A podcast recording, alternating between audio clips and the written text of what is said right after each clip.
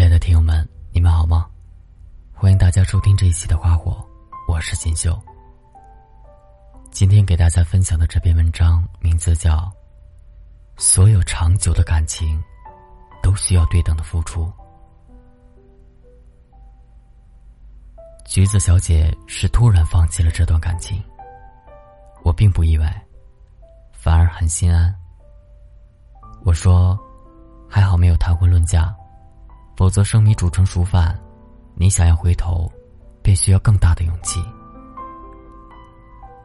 橘子小姐真的很爱他，愿意为了他的一句“我喜欢一百斤以下的女孩”，把自己从一百一十斤硬生生的饿到了九十斤。希望每周一次的约会给男孩一个惊喜，省吃俭用。然后把自己买衣服的频率从一月一次提高到了一周一次。约会的时候，主动开车去男孩家门口等着，然后载着男孩跑遍所有要去玩的地方，再高兴的把男孩送回家。要知道，他们彼此的家相距二十公里。橘子就这样在刚学完车的第二年，跌跌撞撞的，每次开四五十公里的路。只为让他有机会见到他。橘子做过许多主动的事，那些本来应该由男孩子担当的护花使者的事，都被他做尽了。像我这种恋爱婚姻中从来不懂得主动的人，自然是不懂的。比如，他还跟我说：“因为我乐意啊。”男孩子很懂得驾驭女孩子的心理。那个男生从来没有主动给橘子小姐发过一条信息，但橘子一旦有信息，他也会立刻回复。男孩很少提出去哪里吃饭的邀约，但只要橘子想去，他第一时间陪同。男孩从来不送橘子任何礼物，但橘子的礼物，他都统统接受。男孩子也喜欢他。至少人前人后是认可他这个女友身份的。不过我后来想想，任何一个感情空窗期的男生，都不会拒绝这样一个长得不算差、态度又格外殷勤的女孩子的。橘子小姐放弃这段感情，好像是一种顿悟，也或者说，当最初的爱情归于平淡。他才渐渐发现，一辈子的事，如果归于一种激情澎湃的情绪，最后只剩下自己卖力的表演，而他永远可以置身事外的欣赏。橘子小姐分手了，那一晚，他关了手机，买了一张去远方的火车票散心。那个男孩给我打电话，问我，他不知道自己错在哪里。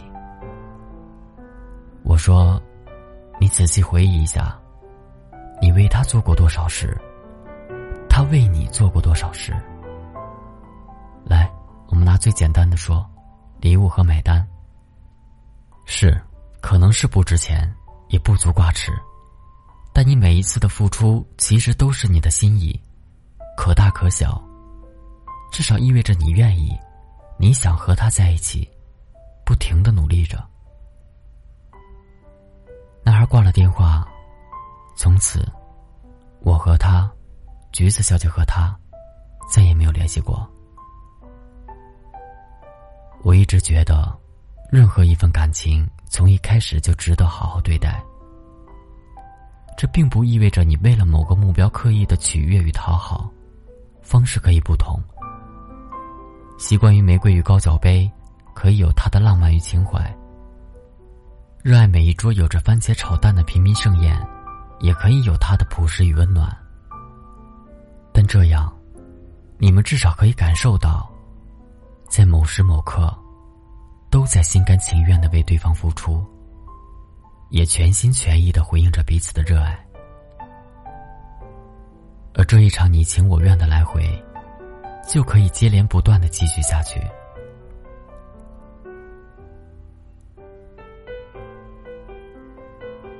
我的爷爷和奶奶已经结婚六十多年了。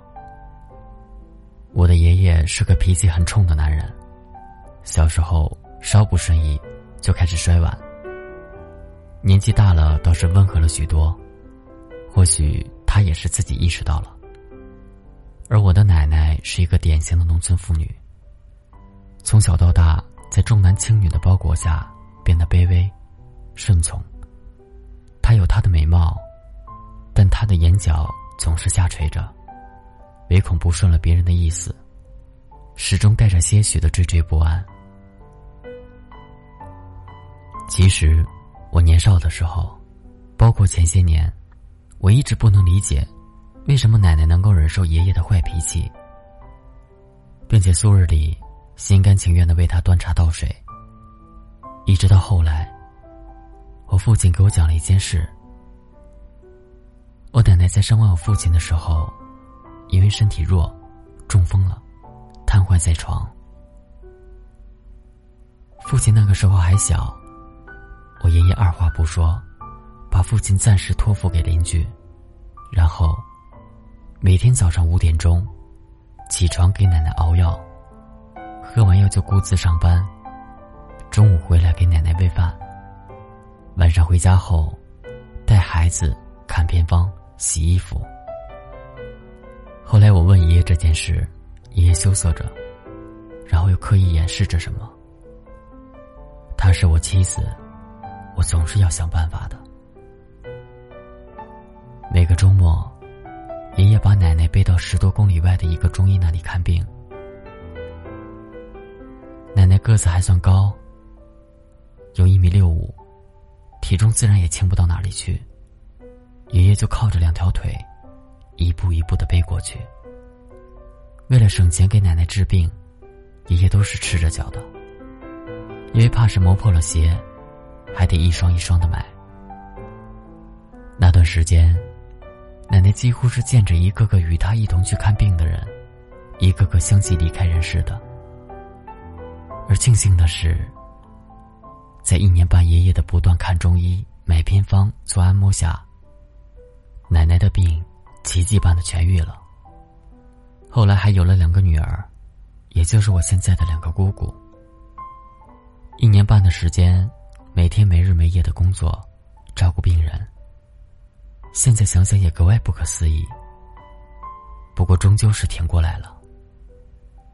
爷爷脾气很大，也有点男尊女卑的思想，这在奶奶康复之后，并没有任何改变，包括一直到现在。每个早上，奶奶都会为他煮碗面，然后端到他的跟前，为他放好筷子，看他吃下。再收拾完碗筷，才自己熬粥喝。可是，再想想，爷爷也是个有情有义的人。奶奶一生病，他是一定要亲自为奶奶熬药的，一个人就静静的坐在药罐子前，坐上两个小时。眼睛一眨不眨的盯着，哪怕是我父母要为他代劳，他也是断不愿意的。他说：“你们啊，你们做的，我都不放心。”煎完了药，看奶奶服下，他才心满意足的，算是了了一桩心事。我相信一种平衡，叫爱情的付出平衡。任何平衡的感情，对面的两个人，在漫长的岁月里，总是在不停的加上自己的筹码，才能让彼此在同一水平面上惺惺相惜。一旦有人放弃了，那么这个平衡就消失了。换言之，日子越来越久，也就过不下去了。我与老陈在一起的事。许多人都很纳闷儿，因为我与老陈首先在志趣上就不太相投。他喜欢游戏，而我喜欢健身、写点文字。其实，他也确实不够浪漫。一直以来，我为他添新衣，但他很少想到为我做些什么，以及对于家庭的责任心。因为异地。他真的很少照顾到我。可老陈的好，终究是实在的。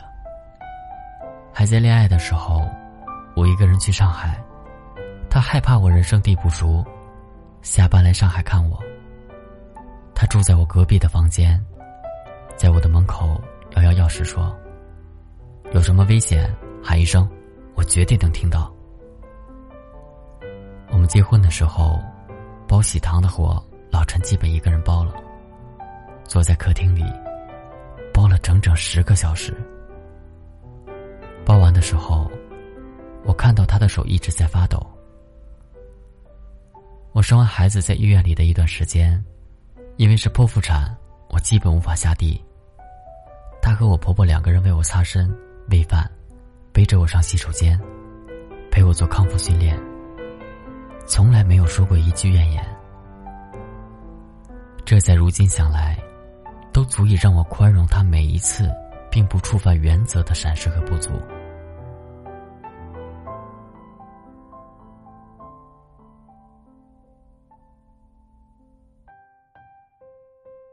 其实，感情是天底下最复杂，也最简单的事，因为你永远不知道他往哪里走。但你也知道，如果付出了，有回应了，就是人生最愿意坚持下去的事。我们不必非得拥有三毛与荷西一般轰轰烈烈、经历生死的爱情。我们简单的活着，单纯的爱着，面对面回应着对方生活中小而美的付出，就足够了。我想说，所谓细水长流。便是你付出最浪漫的事，而我也用最长情的爱回应你。彼此不需用力，也不能偷懒。